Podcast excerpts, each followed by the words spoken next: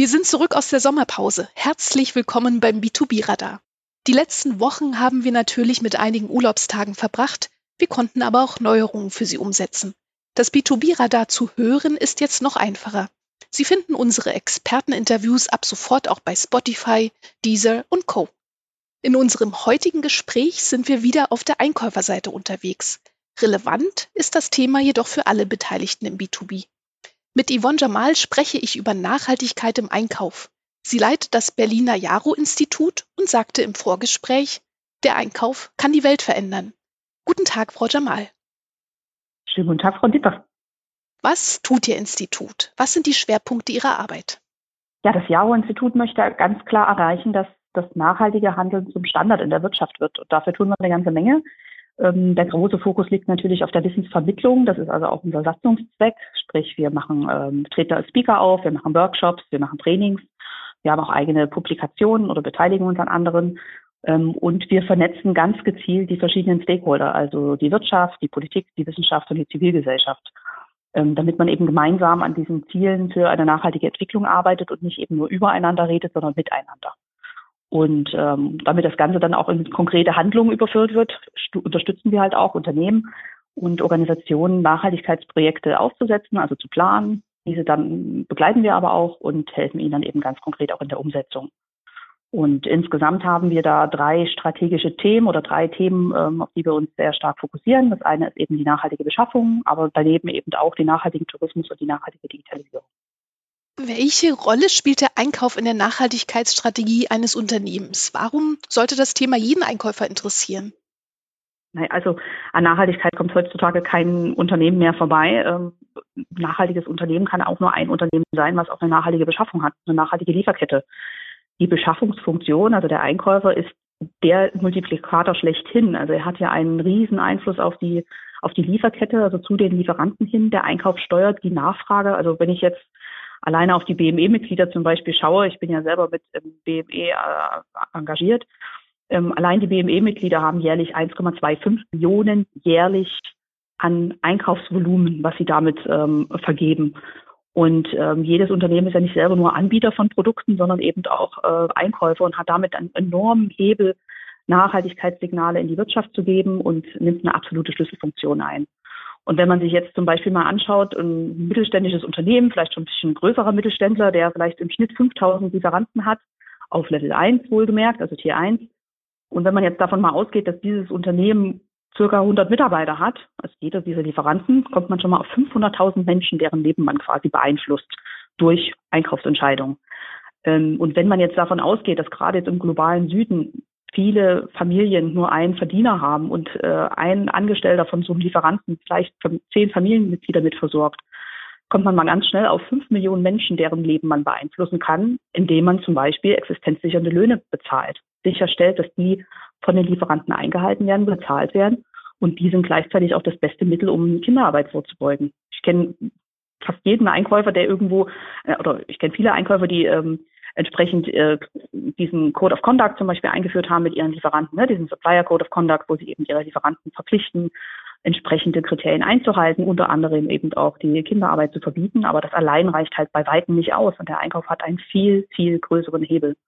Ähm, und wenn man auf die Umweltseite schaut, also auf die ökologische Dimension, dann ähm, geht es halt auch vor allem um den ökologischen Fußabdruck, den der Einkauf hat. Also in der Regel sind gerade mal 15 bis 20 Prozent der CO2-Emissionen, wenn man die sich jetzt mal rausgreift, die jetzt direkt vom Unternehmen ähm, ähm, resultieren, also auch von dem Unternehmen herkommen, beziehungsweise durch den Energieeinkauf, also Scope 1 und Scope 2, wer sich damit schon ein bisschen näher auskennt.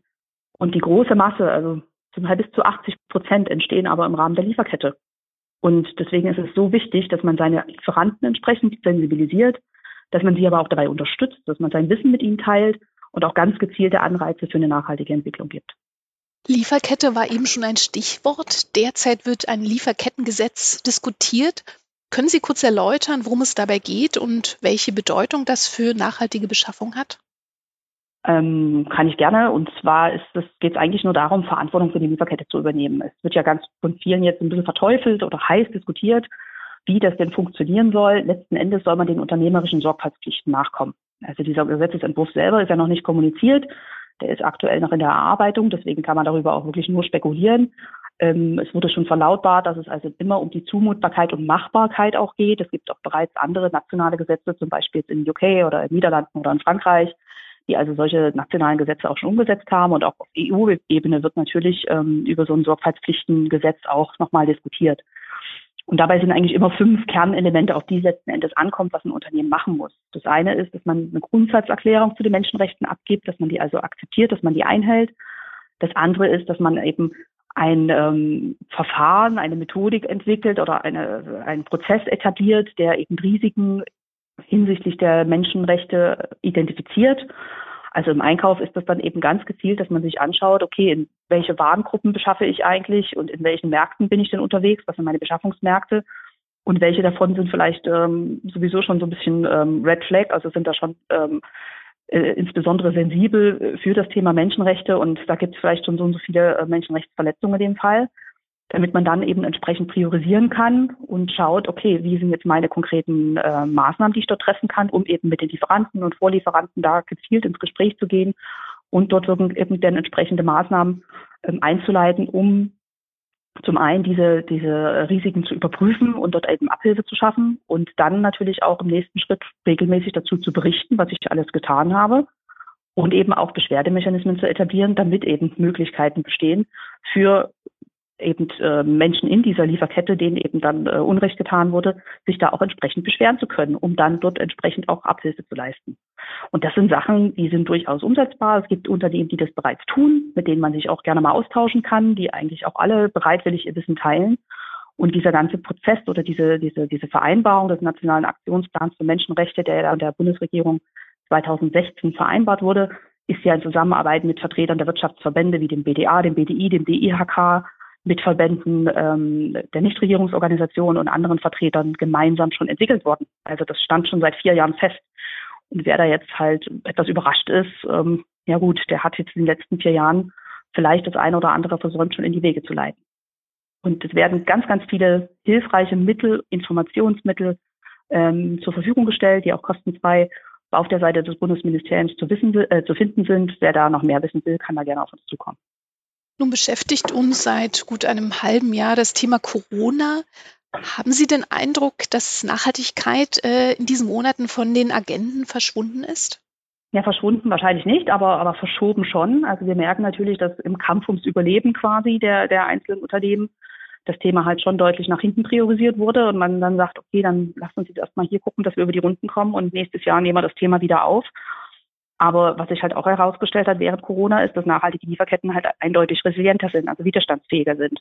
Wenn ich mit meinem Lieferanten entsprechend fair umgegangen bin, ihm fair bezahle und auch nicht gleich sofort alle Aufträge mit ihm stoppe und storniere, dann wird mein Lieferant auch in solchen Krisenzeiten ganz anders mit mir an einer Lösungsfindung arbeiten und Versorgungssicherheit gewährleisten. Ähm, es geht bei einer dauerhaften Wettbewerbsfähigkeit Fähigkeit nur noch mit Nachhaltigkeit. Also sobald man sich den Arbeitsmarkt anschaut und den Fachkräftemangel, sobald man sich anschaut, was an staatlichen Regulierungen geplant ist, wie sich ähm, im Bereich Sustainable Finance ähm, die, die Sachen verändern.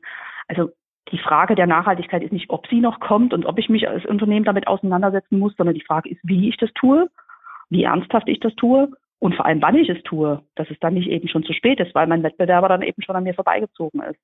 Es geht ganz, ganz klar darum, einfach wirklich sich jetzt Gedanken zu machen, Chancen einfach zu erkennen und sich nicht immer nur auf die Risiken zu konzentrieren. Viele treiben ja das Thema Nachhaltigkeit und nachhaltige Beschaffung vor allen Dingen aus der Risikoperspektive heraus oder eben um einfach nur jetzt wieder den nächsten kommenden Gesetzen, wie gesagt, zu entsprechen. Aber man muss auch einfach sehen, dass sich da ganz neue Geschäftsfelder entgeben, dass man, dass man komplett, wenn man die Innovationskraft der Lieferanten nutzt und seine Schwachstellen halt auch kennt, die man in der Lieferkette oder im eigenen Produkt hat, dass man dann ganz gezielt auch an der nachhaltigen Gestaltung arbeiten kann und damit ganz neue Marktpotenziale erschließen kann. Und ich glaube, das muss man tatsächlich erstmal so für sich als Unternehmen auch verstehen und entsprechend priorisieren, dass man dort aktiv wird und dass man dort auch einen gewissen Spielraum erstmal bekommt, auch als Einkauf. Und ähm, wenn man dann halt das Verständnis auch entwickelt hat, dass wir tatsächlich nur einfach endliche Ressourcen haben, also wir verbrauchen ja jetzt schon fast drei Planeten mit unserem aktuellen Konsum und mit unseren aktuellen Verbräuchen. Ähm, und man versteht, dass die Wirtschaft immer eingebettet ist in die Gesellschaft, die ja letzten Endes die Menschen stellt als Arbeitnehmer und auch als Kunden. Ja, also ohne die Gesellschaft könnte kein Unternehmen existieren, dann könnte es seine Produkte nicht verkaufen und hätte auch niemanden, der sie herstellt. Ja, Und wenn man dann noch versteht, dass diese Gesellschaft, also der Mensch ohne die Umwelt nicht äh, existieren kann, also sprich, wir brauchen saubere Luft, sauberes Wasser, wir brauchen die Ökosysteme, die uns mit Nahrungsmitteln letzten Endes versorgen, beziehungsweise die Rohstoffe dafür liefern. Ähm, das macht eigentlich nur klar, dass dieses Thema Nachhaltigkeit unbedingt in jede Beschaffungsstrategie reingeht, um einfach auch zukunftsfähig aufgestellt zu sein. Wenn man Nachhaltigkeit gestaltet, kommt man wahrscheinlich auch um das Thema Plattformen nicht drumherum. Ähm, welche Wünsche und Anforderungen an Mercateo als Beschaffungsplattform und eben auch B2B-Netzwerk hätten Sie in diesem Zusammenhang? Also welche Rolle spielen grundsätzlich Plattformen?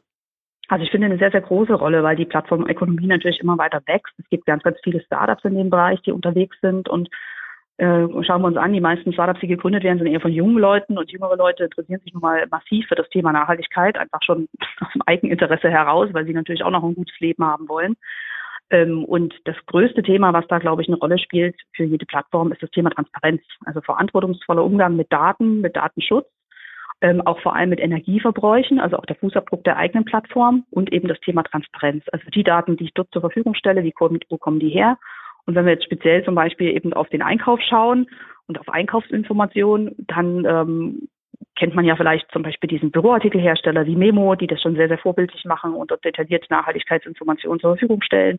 Sowas kann natürlich auch ein Mercateo in die Wege leiten und entsprechende Maßnahmen dafür einleiten, dass da eben auch mehr Informationen zu Vorlieferanten, zur Nachhaltigkeitsleistung von Produkten und Lieferanten gegeben wird. Gleichzeitig kann man dann entsprechend auch durch entsprechendes Look and Feel dann dafür sorgen, dass ähm, auch die Besteller schon sensibilisiert werden, sehr proaktiv Empfehlungen zum Beispiel kommen zu nachhaltigeren Produkten, ähm, wo man vielleicht auch ein gewisses Zusatzwissen noch mit an die Hand gibt zu zum Beispiel bestimmten Warengruppen. Und für den Einkauf natürlich immer essentiell, dass man auch die Reporting-Funktionen entsprechend anpasst, ne, damit der Einkauf seine Nachhaltigkeitsleistung, indem er eben dann zum Beispiel nachhaltige Produkte ausgewählt hat und nachhaltiger beschafft hat, ähm, dann auch entsprechend reporten kann und das dann wiederum in den Nachhaltigkeitsbericht des Unternehmens einfließen kann. Also wenn man da jetzt wieder ein Beispiel rausgreifen möchte, die AfB zum Beispiel, ähm, die also sich um ähm, ausrangierte IT von Unternehmen ähm, kümmern und die wieder aufbereiten und wieder neu in den Verkauf bringen oder in die Nutzung bringen. Ähm, die stellen zum Beispiel dann den Unternehmen ein Zertifikat am Ende aus und sagen, ihr habt jetzt dadurch, dass ihr eure IT eben fachgerecht entsorgt habt, den Lebenszyklus verlängert habt und so weiter, ähm, so und so viel CO2 eingespart. Und dann bekommen die ein regelrechtes Zertifikat dafür, was sie dann wieder mit ihrer Kommunikation nutzen können. Das sind halt auch alles Funktionen, die so eine Plattform dann wunderbar mit anbieten könnte. Dass man sich mit dem Thema als Unternehmen beschäftigt, steht also offensichtlich außer Frage. Was sind Ihre konkreten Empfehlungen für erste Schritte in eine nachhaltige Beschaffung? Also was können große, aber auch kleine Organisationen tun? Ja, der das sind eigentlich immer vier Schritte, die wir da empfehlen. Also erste, der erste Schritt ist äh, tatsächlich erstmal sich eine Grundlage zu schaffen.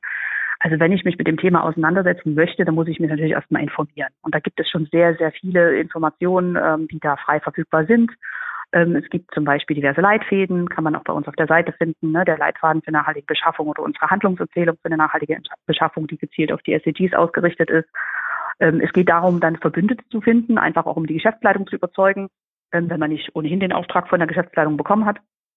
Dass man also intern auch schaut, wer sind denn jetzt meine internen Stakeholder, wer hat vielleicht neben mir auch ein Interesse daran, dass mein Unternehmen sich nachhaltiger aufstellt. Das kann also sein die Personalabteilung, die natürlich dann deutlich einfacher das Personal ähm, wieder neu gewinnen kann, beziehungsweise das bestehende Personal leichter halten kann, weil man sich besser mit dem Unternehmen identifizieren kann. Es geht aber auch um den Vertrieb ganz massiv, der natürlich damit auch ähm, deutlich besser ähm, rausgehen kann und äh, besser verkaufen kann, wenn er entsprechende Nachhaltigkeitsinformationen und Leistungen entsprechend anbieten kann. Es geht aber auch um das Qualitätsmanagement, um, um die äh, Rechtsabteilung und ähm, um viele andere Bereiche. Ums Marketing natürlich ganz klar. Das ist ja, das ist ja leider bei vielen noch angedockt, das Thema Nachhaltigkeit.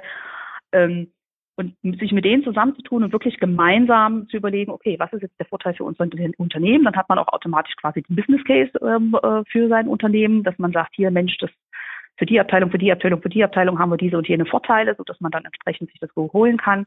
Und dann geht es natürlich darum, ganz genau ähm, sich anzuschauen, wo liegen unsere größten Risiken, wo sind unsere größten Chancen, was sind für uns die wesentlichen Handlungsfelder, in denen wir aktiv werden sollten, um dann daraus Ziele abzuleiten. So, das ist so dieser erste Schritt für die Grundlagen.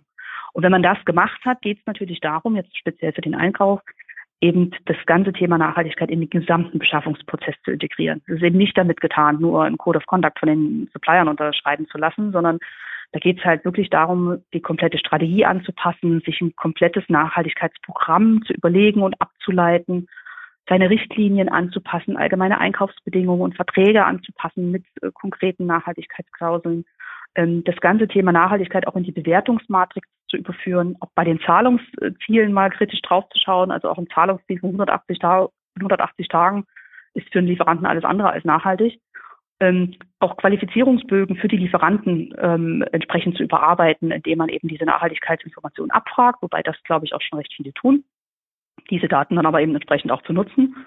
Und dann als dritten Punkt, den Lieferanten auch ganz gezielt aktiv einzubinden. Nicht nur von oben nach unten bestimmte Sachen durchzudrücken. Das muss man sicherlich auch an vielen Stellen, aber ganz gezielt auch den Lieferanten um Vorschläge, um Ideen bitten. Der hat ja auch entsprechend durch die vielen anderen Kunden, die er betreut, auch schon seine Erfahrungswerte, weiß auch, was in seiner Branche schon an neuen Innovationen ist, um dort wirklich die Innovationskraft zu stärken. Und dann eben die ganze Form der Lieferantenbewertung sich anzuschauen, ähm, gezielte Entwicklungsmaßnahmen für Lieferanten einzuleiten, sie also zu schulen, zum Beispiel zum Thema Menschenrechte, zum, zum Thema Ökologie und so weiter. Ähm, und wie gesagt, also dann da auch ganz gezielt Anreiz zu schaffen für den Lieferanten, dass er sich nachhaltiger entwickelt. Zum Beispiel durch längerfristige Verträge, durch größere Abnahmemengen vielleicht sogar, durch Awards, ähm, ähm, die er dann äh, gewinnen kann, wenn er sich entsprechend nachhaltig aufstellt und dass er dann eben dann auch entsprechende äh, Referenzen bekommt und das für sein Marketing auch entsprechend nutzen kann. Das hat einen riesen Effekt auch auf die Lieferanten, um sich da äh, entsprechend zu engagieren. Und am Ende muss es natürlich in einem vierten Schritt im Rahmen der Erfolgskontrolle auch äh, mit entsprechenden Kennzahlen gemessen werden. Also man kann Nachhaltigkeit durchaus messen an vielen Stellen ähm, und sich da wirklich neue äh, Kennzahlen auszudenken, je nachdem, wo man eben seinen Schwerpunkt setzt, ob das jetzt eben CO2 ist, ob das jetzt das Thema existenzsichernde Löhne ist oder ob das äh, komplett andere Themen sind. Ähm, da sollte man sich auch den gesamten Beschaffungsprozess anschauen und dann dabei natürlich auch immer die planetaren Grenzen und die Menschenrechte im Blick haben und sich da auch wirklich mit NGOs zum Beispiel abstimmen ähm, und, und äh, so durchaus sich auch mal Feedback holen und sagen, Mensch, also das haben wir uns jetzt vorgenommen, das macht man ja im Idealfall schon am Anfang, wenn man sich eben seine Handlungsfelder identifiziert, dass man dann sich eben anschaut, okay, wo sind denn jetzt die größten Hebel, konzentriere ich mich auch wirklich auf das Wichtigste, was ich, ich den größten Impact, den größten Einfluss halt auch habe. Ähm, und da sind auch NGOs für so eine Stakeholder-Dialoge wunderbare Gesprächspartner und absolute Wissensträger, die einem dann ganz gezielt auch sagen können, wo es weh tut und ähm, auch super unterstützen können, die man auch ganz gezielt in Projekte entsprechend einbinden kann und die einem dann auch dabei helfen, dass man eben die entsprechenden Kennzahlen dafür auch findet. Das heißt, wie bei vielen anderen strategischen Themen, die wir an dieser Stelle schon diskutiert haben, gilt auch hier einfach mal loslaufen und vor allem sich austauschen. Exakt. Vor Vielen allem Dank. miteinander. genau. Vielen Dank für das Gespräch, Frau Jamal. Ich danke Ihnen, Frau Dippe. Wir hören uns wieder am Donnerstag, dem 8. Oktober 2020. In der Zwischenzeit finden Sie alle bisherigen Beiträge unter mercateo.com-b2b-radar. Außerdem ist unser Podcast auf allen großen Streaming-Plattformen zu finden. Vielen Dank fürs Zuhören. Achten Sie gut auf sich und andere.